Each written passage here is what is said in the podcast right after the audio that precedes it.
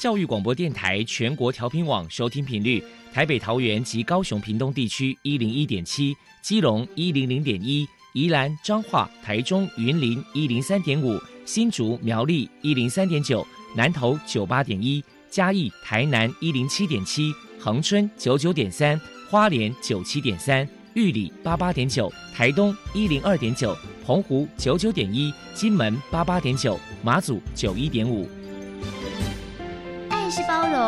爱是牺牲，爱是分享，爱是服务。因为爱，特殊教育充满了无限的可能。用爱关怀身心障碍同学的未来，用心倾听资赋优异子女的心声。欢迎老师、家长、同学们，大家一起加入特别的爱这个大家庭。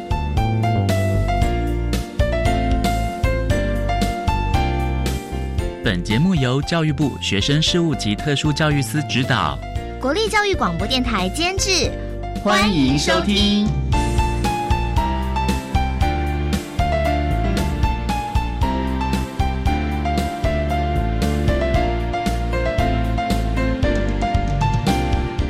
因为爱，我们在空中相聚，欢迎您再度收听特别的爱，我是小莹。这个节目在每个星期六和星期天的十六点零五分到十七点播出。在今天节目中，将为你安排三个部分。首先，在“爱的小百科”单元里头，波波将为你安排“大树抱抱”单元，为您邀请台东县自闭症协进会的理事长杨玉娟杨理事长为大家分享自闭儿教养的经验，希望提供家长老师可以做参考。另外，今天的主题专访为你安排的是“爱的搜寻引擎”。为您邀请逢甲大学资源教室的辅导老师陈一仙陈老师，为大家分享谨慎找出应用的方法，谈高等教育阶段自闭症学生支持服务的重点以及注意的事项，希望提供家长老师可以做参考。节目最后为你安排的是“爱的加油站”，为您邀请获得一百零八年优良特殊教育人员荣耀的国立苗栗特殊教育学校高职部的廖志佳老师，为大家加油打气了。好，那么开始为你进行今天特别的爱第一部分，由波波为大家安排大树抱抱单元。大树抱抱，特殊儿的父母辛苦喽。我们将邀请家长分享教养的技巧、情绪舒压、夫妻沟通、家庭相处，甚至面对异样眼光的调试之道。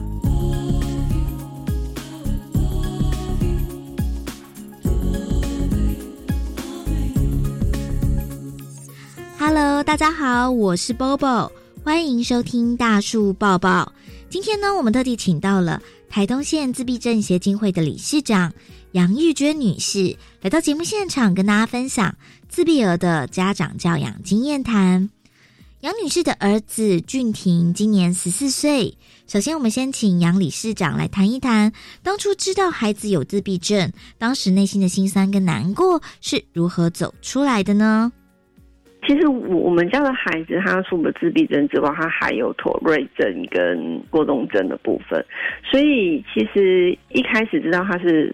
妥瑞症的时候，我就已经很难过，因为想说为什么我的孩子是这样子的一个孩子，然后他为什么会有罹患这样的一个疾病，然后心里就想说，哇，这个疾病要伴随他一辈子，他怎么办？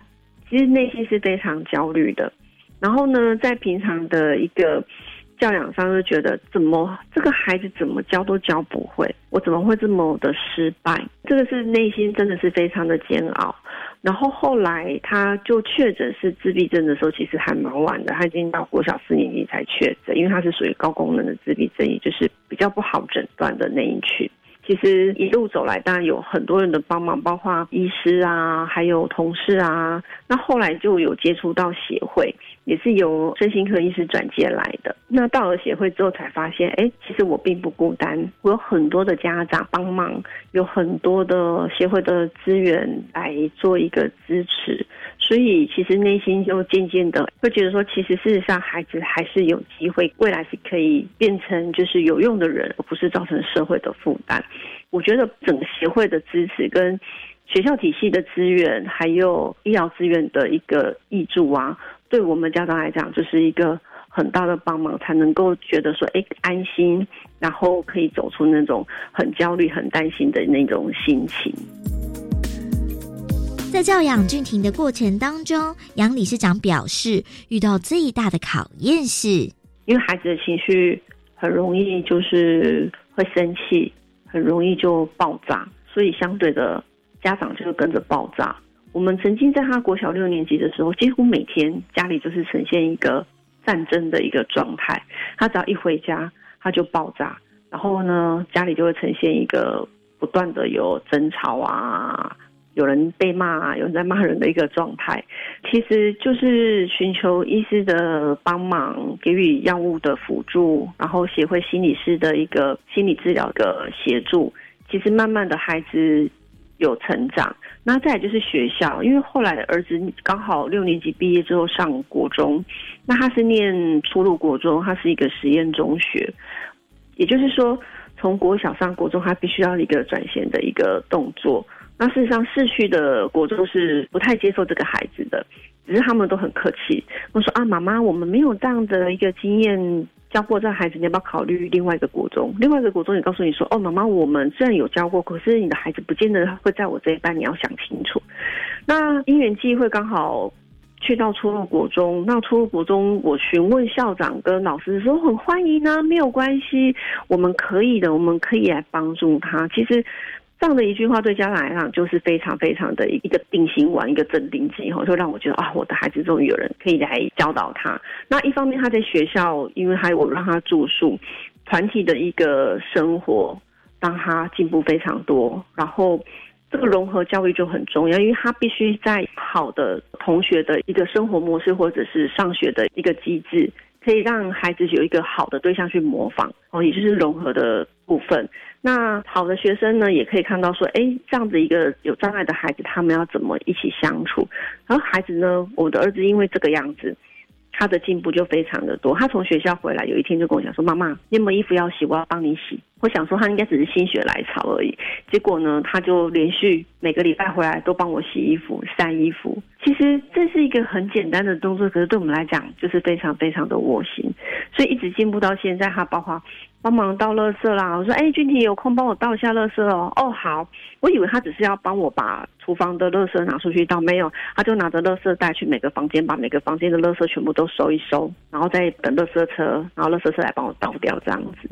其实我我想当家长的看到孩子的这一段，其实就觉得哦，真的很好。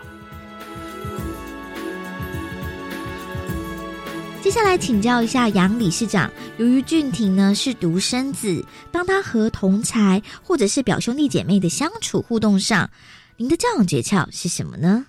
其实他跟年纪较小的孩子反而是比较容易可以玩在一起，而且甚至他就会把自己当成是一个哥哥，他就跟他的表弟表妹说：“哎，这个不可以这样子弄哦，我告诉你哦，你如果这样子弄弄坏了。”那个我妈妈会生气哦，他可能会用模仿大人的一个模式来带领孩子，事实上也会让他自己也会有成长。然后我们是邻居，是有一个跟他年纪小他一岁，他两个个性有点像，所以也是可以相处。只是我们必须要提醒他说：“哎，你不能同学来了，然后你自己玩你自己的；你朋友来了，你自己玩你自己的。那你把你的朋友晾在旁边，这样不是很奇怪吗？”我们可能就是要去提醒他怎么去跟。年纪较小的，或者是一些同才之间的一个互动。再来，我们就请杨理事长来分享一下宝贝儿子俊廷所做的温馨感人的故事。刚刚提到那个洗衣服的事情啊，我们都觉得这个就非常非常的窝心。虽然它只是一件小小的家事，可是其实孩子肯主动跟您提，我我来帮你洗衣服。你去睡觉，你去休息。因为那天晚上已经十点，说我要洗衣服。他跟我说：“妈妈，我来洗。”我说：“可是洗完都要十一点，没关系，因为那时候是放假。”他就说：“没关系，我明天不用上学，你去休息。你累了，你去休息，我来洗，我来晒。”我想，不管是哪一个妈妈听到孩子肯帮您做家事，而且是体恤您的辛苦，然后请你去休息，他来做这样的一件事情，我觉得对我来讲就是非常的窝心的。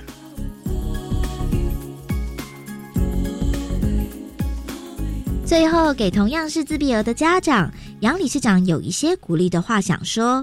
其实自闭儿啊，当然就是每个孩子的程度都不一样，但是我们不要把孩子看小了，就是说他们其实都很有能力的，只是他平常没有办法表现出来，所以呢，要多给孩子一些机会，多给孩子一些可以表现自己的机会，然后多一点肯定，其实孩子是可以做得很好的。其实我们的孩子真的每个都很棒，只是他没有一个适合他的舞台，或者是那样的机会来展露出他的一个才能。所以我要请每位自闭儿的家长，真的不要放弃自己的孩子。那陪伴孩子走这条路真的很辛苦，但是相信孩子真的有他的一片天，是他在等待那个机会跟舞台。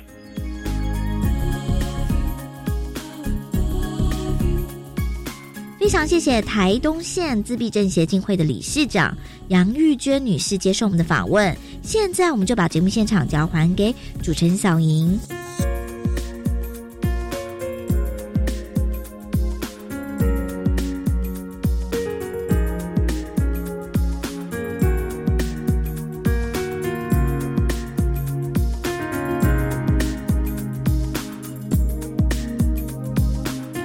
谢台东县自闭症协进会的杨玉娟理事长以及波波为大家分享了自闭儿的教养经验，希望提供家长、老师可以做参考了。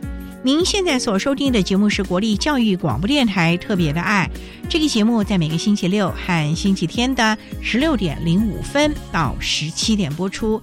接下来为您进行今天的主题专访，今天的主题专访为您安排的是爱的搜寻引擎。为您邀请逢甲大学资源教室的辅导老师陈一仙陈老师为大家分享谨慎找出阴影的方法，谈高等教育阶段自闭症学生支持服务的重点以及注意的事项，希望提供家长老师可以做参考了。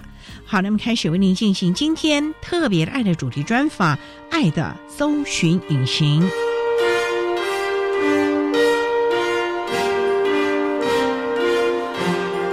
爱的搜寻引擎。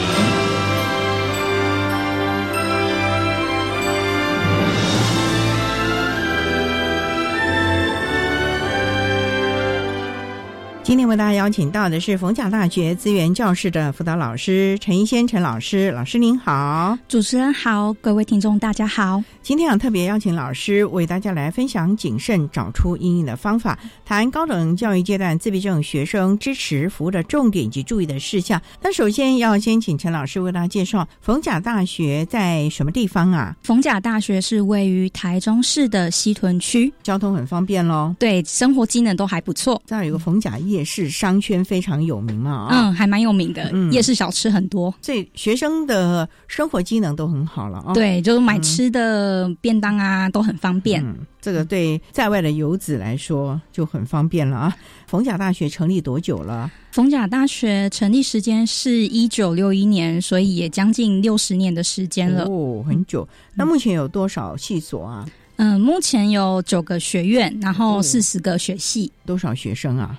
加硕士班啊。学士班啊，还有博士班啊，等等的，大概有两万多人哦，那很大哎，这个学校对校地够用吗？目前还够啦。那我们有多少声音障碍的学生在逢甲就读啊？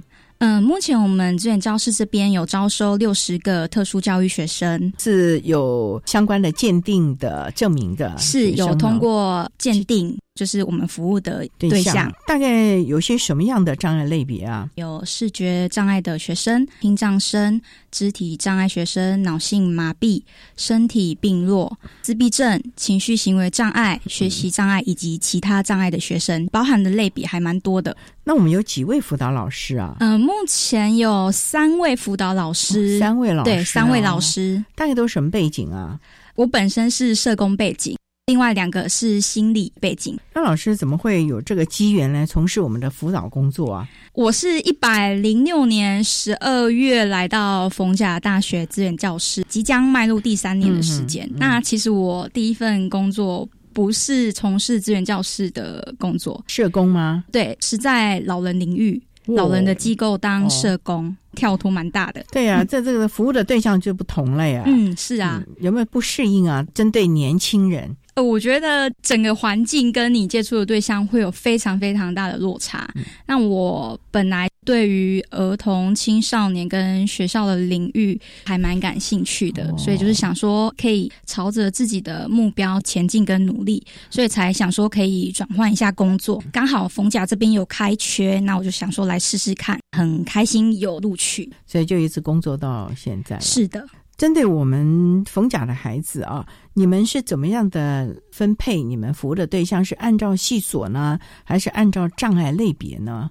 我们目前有三位辅导老师，是依学院来分。像我这边就是负责建设学院呐、金融学院，其他老师负责人文学院以及工科学院等等。我们是以学院来做分配的，让学生来找老师是也比较方便了。嗯，是。那你们是正常上班吗？逢甲没有所谓的进修部啊，或者夜间部吗？逢甲有夜间部的学生，但我们夜间不用轮值，所以我们就是正常的上下班。夜间没有特教生吗？呃，也有特教生，但就是他们如果有需求的话，我们也会请他白天利用我们上班的时间来咨询。所以还是提供了相关的服务了啊。好，那我们稍待啊，在景逢甲大学资源教室的辅导老师陈一仙陈老师，再为大家说明谨慎找出应用方法，谈高等教育阶段自闭症学生支持服务的重点以及注意的事项。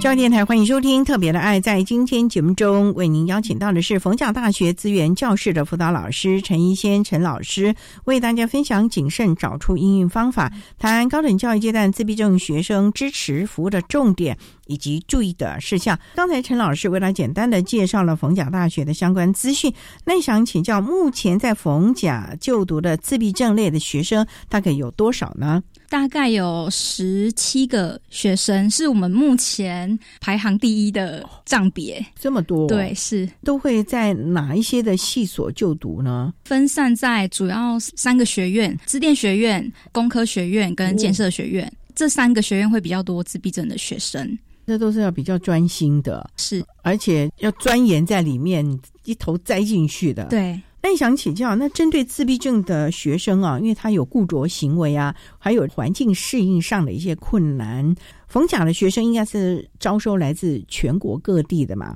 是的，他们来的时候，你们是不是要先做相关的了解？要知道需要提供些什么样的服务呢？是。当我们确定这位学生他有想要来逢甲大学就读，我们一定会先联系学生本人或是他的家长，先确定一下学生他。本身的状况，以及他有没有需要的一些特殊的需求。接着，我们会在暑假的时候，会与系上助教啊、系主任啊协调时间，召开新生转衔会议。过让他们先来参观学校吗？也是会的，就是会议结束后，可以带着学生以及家长去绕一下校园。所以你们就在他要入学的那一年的暑假，就先开所谓的 ISP 的会议了，新生转衔会议就是跟 ISP 会还议不太一样。所以要先做转衔会议。对对，这是比较针对新生的部分。哦等于说，他大一刚进来的时候，我们一定都会先召开新生转衔会议。是这样做的效果好吗？我觉得还不错，因为嗯一定可以先让系上的导师啊、助教啊，以及系主任先了解学生的状况以及他的需求。也能够预先了解这个孩子了。是，嗯，那系上对于他们而言，可能也会比较多的心理准备，才不会说开学了一阵子了才知道有这样子的学生。嗯所以我们就一定会先让系上提前知道，他们系上有几个特教生。他们会住校吗？会，大部分大一的学生通常会先申请宿舍，宿会住宿。那、你们宿舍够吗？宿舍哦，目前是不怎么够诶。其实因为我们学生还蛮多的，嗯所以我们一般生来讲会抽签的方式，哦，但是我们学校针对特教生优先保留床位。只要你申请就一定会有了。对，基本上就是你申请啊，你符合资格就可以通过。哦，那我们自闭症的孩子如果住校跟他的室友合不来呢，或者是他对这个环境有特别的要求，因为你知道自闭症的学生可能不喜欢别人碰他啊，对声音很敏感啊，对亮光很敏感啊，等等的这些，因为类型不一样嘛，这个部分有没有针对他们在宿舍的布置啊，有没有特别的去琢磨过？每一位自闭症的学生，他们的状况都不太一样。的确，他们在人际的互动上有一些他们的困难，当然就是个别差异性还蛮大的。有些跟室友相处并没有太大的困难，哦那有些的确可能会跟室友引起一些误会，需要介入协调，看看要如何跟室友做一些沟通，然后让室友了解到这位学生他可能有这样子的障碍状况，他也许不是故意的，那会请室友这边可以多包容这样子的学生，也会让这些孩子跟一般生融合住在一起，还是特教生就住在一起呢？我们会融合，并不会这一间宿舍房间全部都是特教生，我们还是希望他们可以融合教育。那像自闭症孩子，他的室友有没有先挑过啊？如果家长这边有一些特殊需求，我们会去跟住宿中心这边做一些协调，因为之前就家长跟我们反映说，他们希望安排同系同班的室友，这样作息也比较一致，所以我们就是介入协调这一部分。所以其实，在这个生活的适应就是一个很大的状况了啊。是。好，那我们稍待的请逢甲大学资源教室的辅导老师陈一仙陈老师，再为大家说明谨慎找出应用方法，谈高等教育阶段自闭症学生支持服的重点及注意的事项。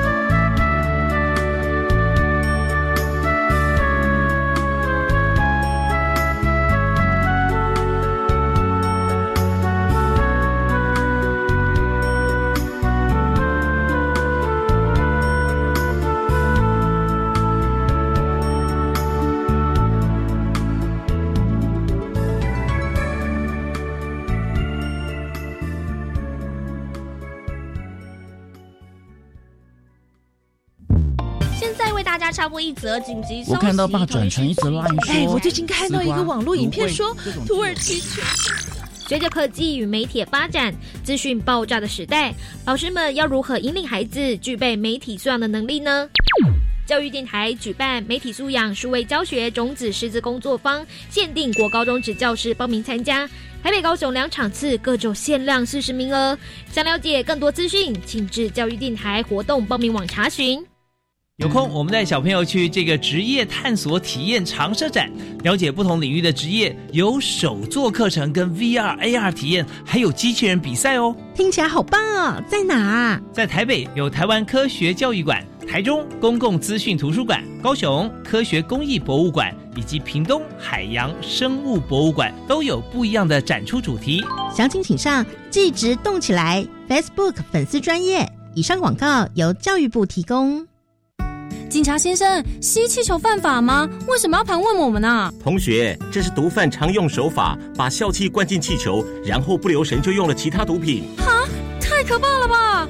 笑气属于新兴滥用物质，滥用会造成脊髓病变、精神疾病，甚至瘫痪死亡，千万要小心。提醒您，笑气气球别乱吸，新兴毒品要远离，拒绝毒品，你我在一起。台北市政府卫生局、台北市立联合医院关心您。管那么的水，罗嘎西木啊！大家好，我们是欧开合唱团。您现在收听的是教育电台。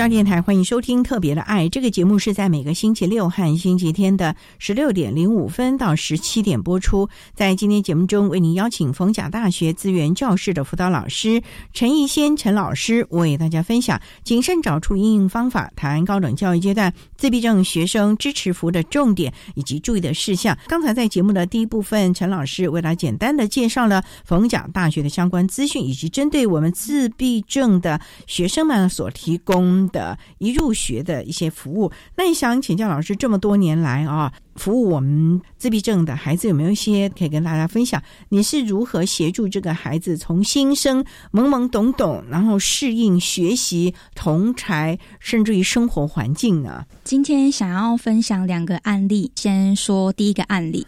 第一个案例，我以下来简称他是 A 同学好了。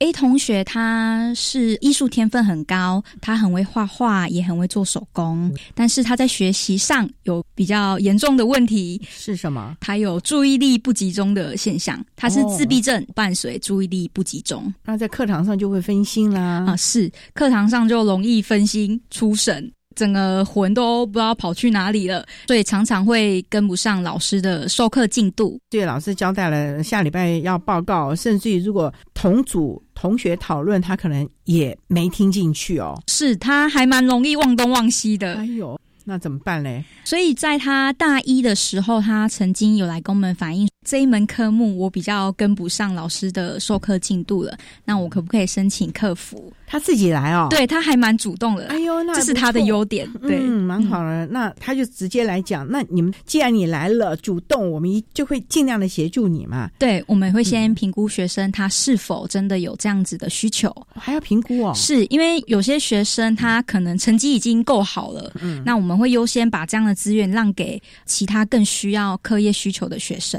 成绩够好了，他还要来。嗯，有些哦，有九十几分了，那可能他还是自我要求很高，然后不想要考一百分。是是。哎呦天哪！对，所以我们会优先把这样的资源让给真正有需求的学生。所以你们评估了之后，觉得这个孩子真的需要额外的辅导了。是的。当时这个学生，我们评估他的状态，的确他在期中考的时候课业不及格。我刚刚讲到了，他会分心，会出神，所以他就跟不上老师的进度。考试的时候是不是写卷子也就节节晃神了？是有可能有这样的状况。哎呀，那怎么办嘞？所以我们跟系上沟通，跟系上联系，请系上提供客服老师的人选。那我们客服老师通常是我们的研究生，那时候就是有找到一位研究生来为我们大学部的这位自闭症学生进行一对一的课业辅导。我想请教，他是什么系呀？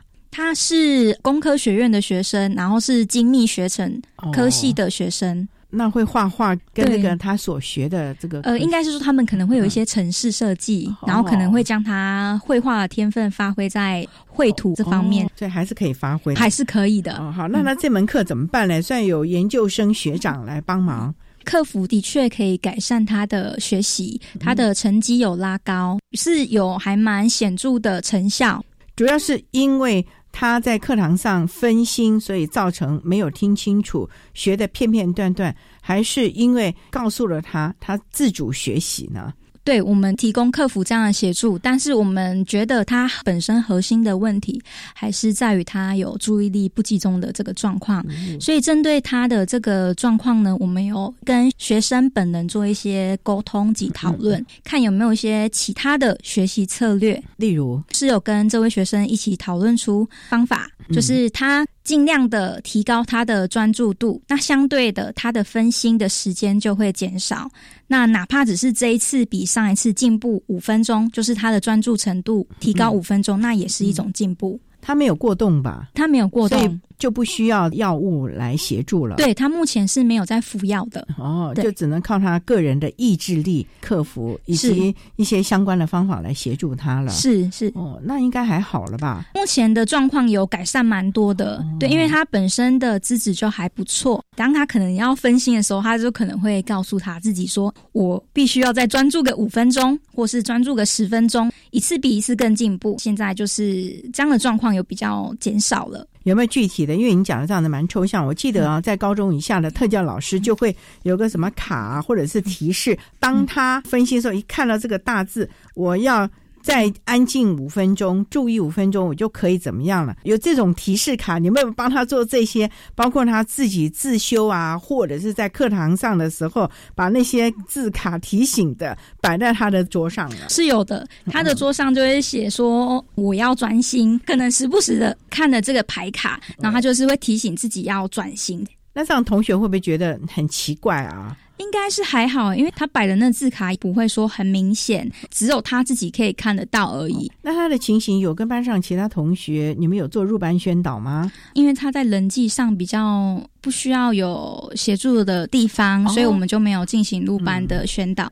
因为可能都是他自己学习的问题，对他最主要的状况是在他学习的问题，反而在人际上跟同学啊、跟同才啊、跟老师的互动不会说太大的困难，这倒是很难得。对，是是是，所以他只有这一门科目在学习上分心吗？他曾经申请两三个科目，就是大一上下学期都有申请科目，成效都不错吧？对，成效都不错，他申请的科目都有通过，都有及格。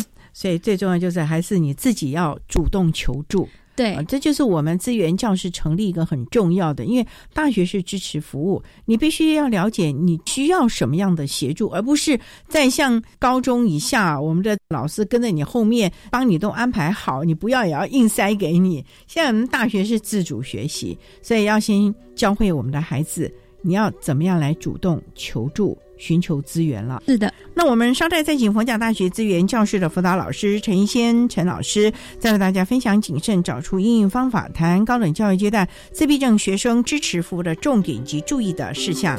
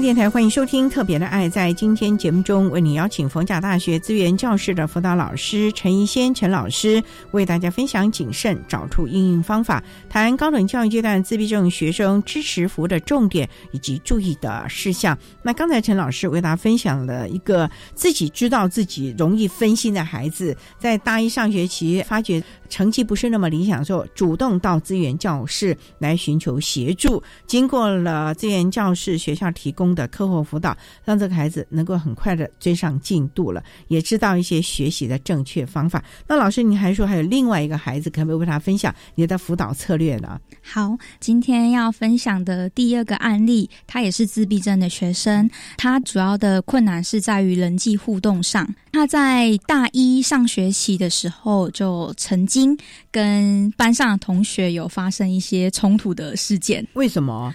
因为他的一些言行举止可能会比较怪异一点，可能会比较引起同学的一些误会。当时呢，他喜欢班上的一位女同学，所以他可能会经常的去找她说话，在她的身边不断的徘徊。这位女同学就可能会觉得说：“我又跟你不是很熟，也才刚开学而已，你为什么会一直来找我说话？”那其实女同学对于这样的状况有一些排斥的。甚至会有一些反感的情绪、不舒服的情绪。那怎么办呢？女同学提出来呢，还是这个孩子自己提出，还是班导师？是这位自闭症的学生他自己跑来跟我分享的。他就有一天，他要跑来跟我讲说：“老师，我最近发生了一些问题。他有很多他自己的小剧场。他所谓的小剧场是，他心里有很多的话想说，但是他就是会闷在心里，不跟我说。所以他一开始是没有要跟我说的。”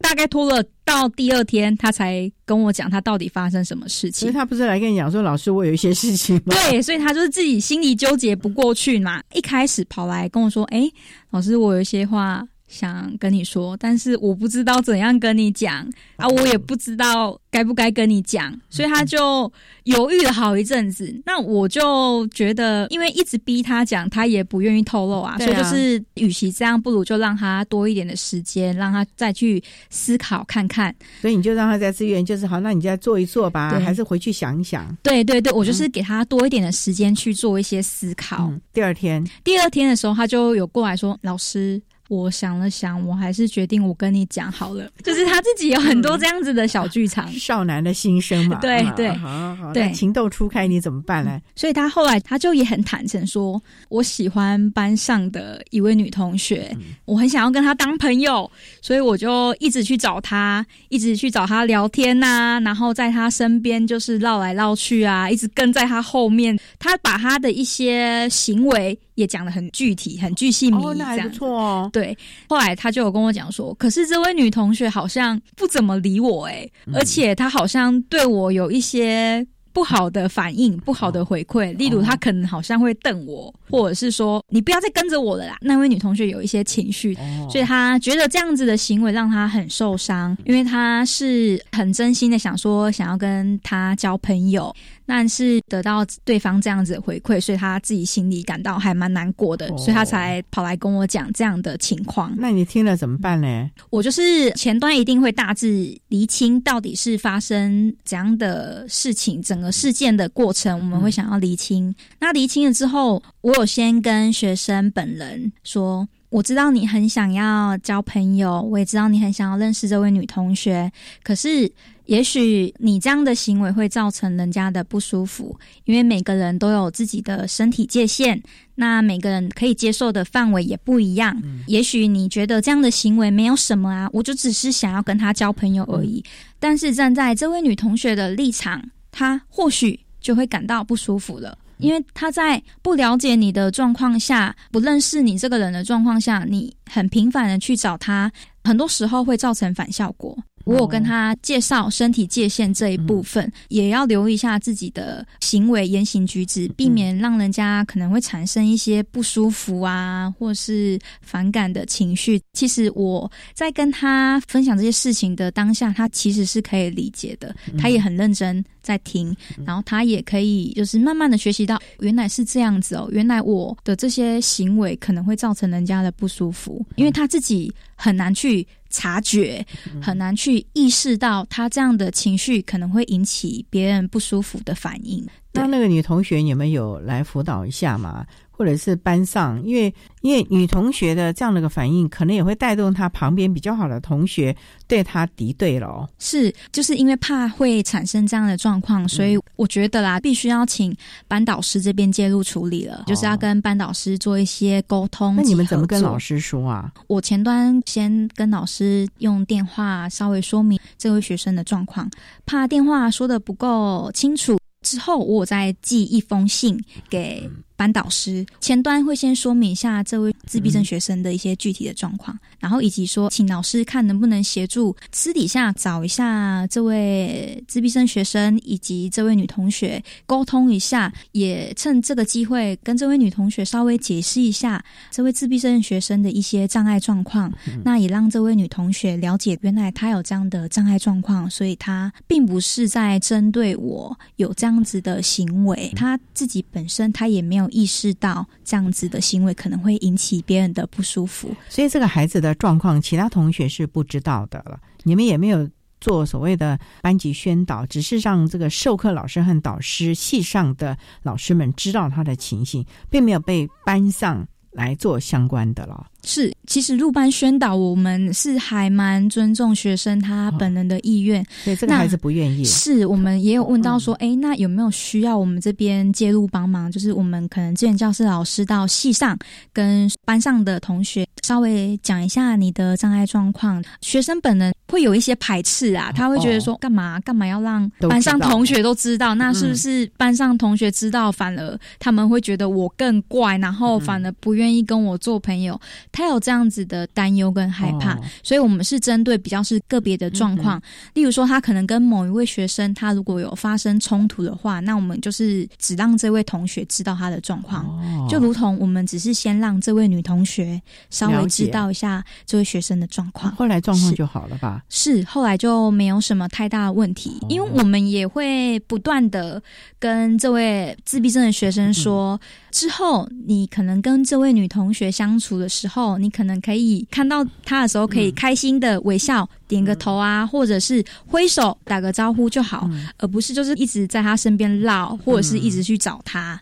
这点真的是社交的技巧要了解。虽然说这个恋爱学分是必修课了啊，可是呢，还是要教一些真正好的方法了啊。好，我们稍后再请逢甲大学资源教室的辅导老师陈一仙陈老师，再为大家分享谨慎找出应用方法，谈高等教育阶段自闭症学生支持服务的重点以及注意的事项。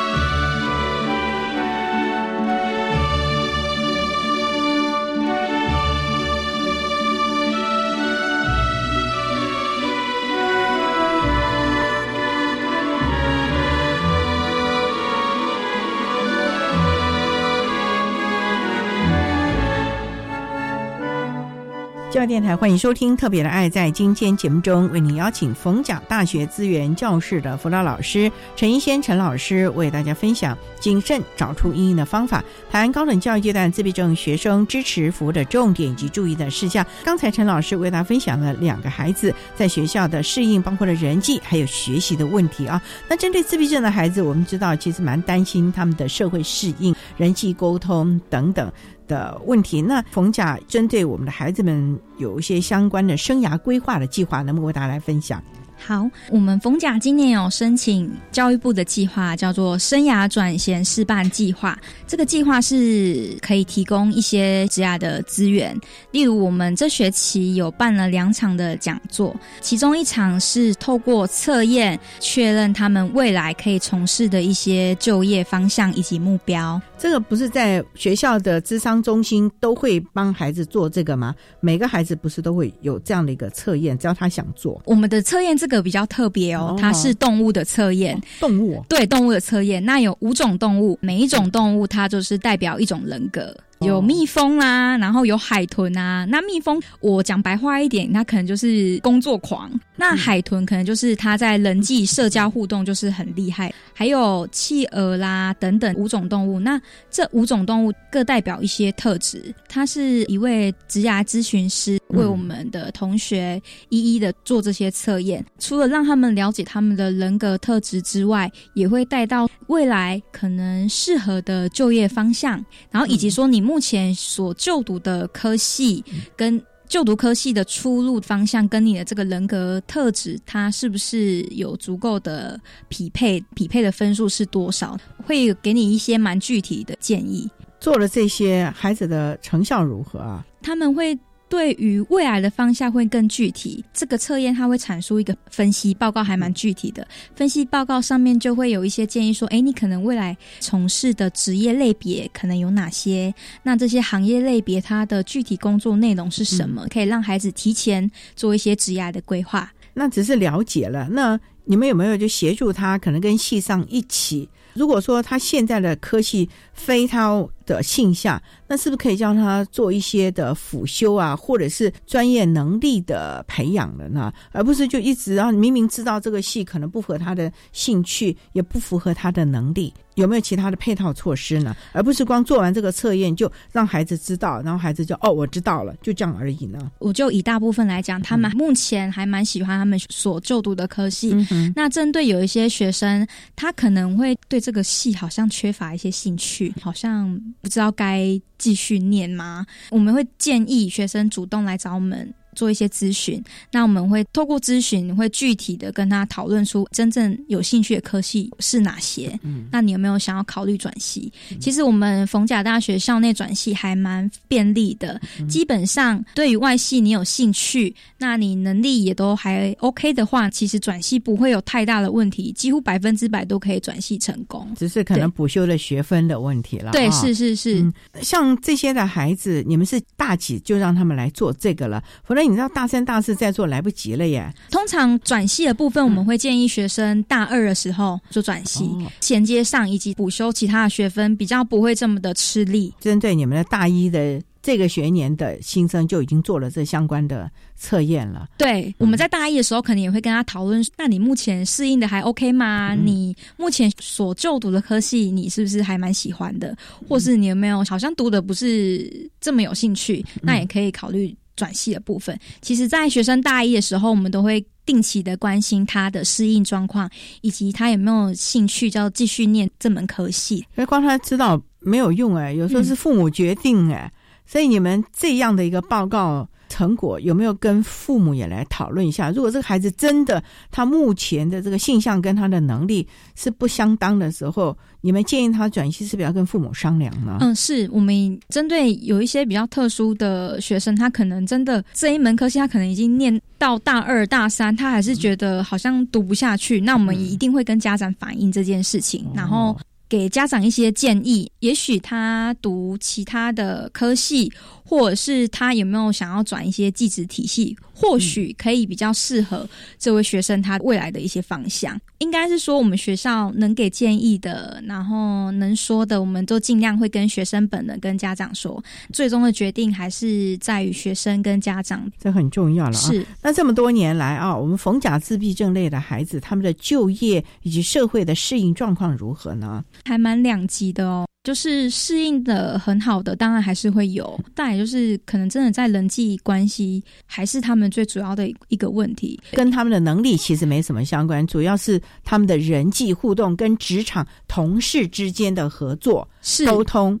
出了状况，所以让他没办法长久的在这个职场了。是，也许他的工作能力跟专业能力是没有问题的，但最主要还是在于跟人际互动的相处上。所以我们的一些讲座，我刚刚提到那个计划，我们有一些讲座也是针对职场互动技巧。例如说，我们在五月底。有一场讲座，它是职场间的人际互动，那我们就会邀请讲师来为学生介绍一下怎么学习跟你的同事沟通合作，将来要怎么跟你的主管做一些沟通呢？这是很重要的一部分。所以，光是同学努力可能还不够吧？是是。其实，我觉得我们的企业甚至于社会大众这一方面的宣导才更重要吧。嗯。因为我们的孩子这么努力了，可是社会大众有色眼光或者是排斥，不给他机会，那我觉得。这孩子再怎么努力都没有用了。嗯嗯，是。所以你们有没有针对像冯甲一般的孩子，有没有做相关的宣导？不是只是我们这群孩子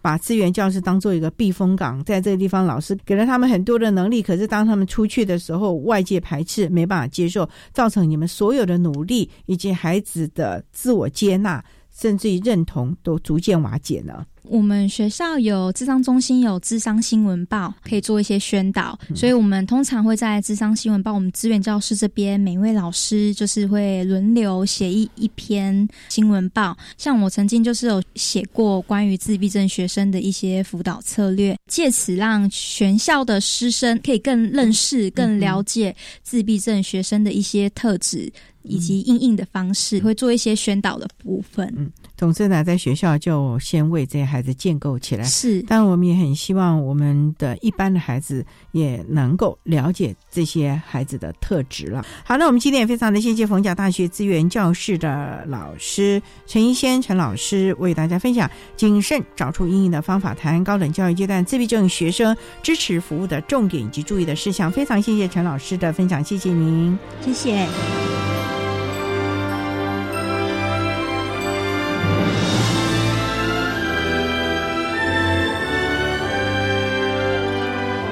谢谢冯鸟大学资源教室的辅导老师陈一仙陈老师为大家分享了高等教育阶段自闭症学生支持服务的重点以及注意的事项，希望提供家长、老师还有同学们可以做个参考了。您现在所收听的节目是国立教育广播电台特别的爱。节目最后为你安排的是“爱的加油站”，为你邀请获得一百零八年优良特殊教育人员荣耀的国立苗栗特殊教育学校高职部的廖志佳老师，为大家加油打气喽！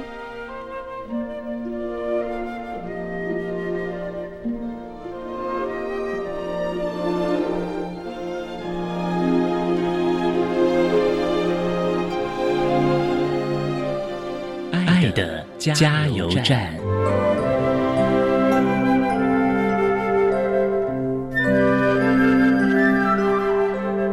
各位听众，大家好，我是一百零八年度教育部优良特殊教育人员，目前任教于国立苗栗特殊教育学校高职部的廖志佳老师。对于自闭症的学生，我这边有小故事分享给各位。我们学校有一个小孩子叫做小谷。他常常在学校升旗或集会的时候，会跑出去自己一个人在那边旋转，常常会被我们叫回来排队啊，因为没有遵守团体的规定。后来耶诞节表演的时候，小谷的导师安排他们班进行中东舞舞曲的表演，同学暖场后，音乐节奏一下啊，只见小谷跃上舞台，旋转的脚步配合着老师帮他绑在腰间的。流苏碎花点缀，在舞台灯光的照耀下，小谷是一个最棒的表演舞者了。最后，他获得我们全校最多的掌声。我想改变看孩子的方式，孩子一定会给我们不一样的惊喜。谢谢大家。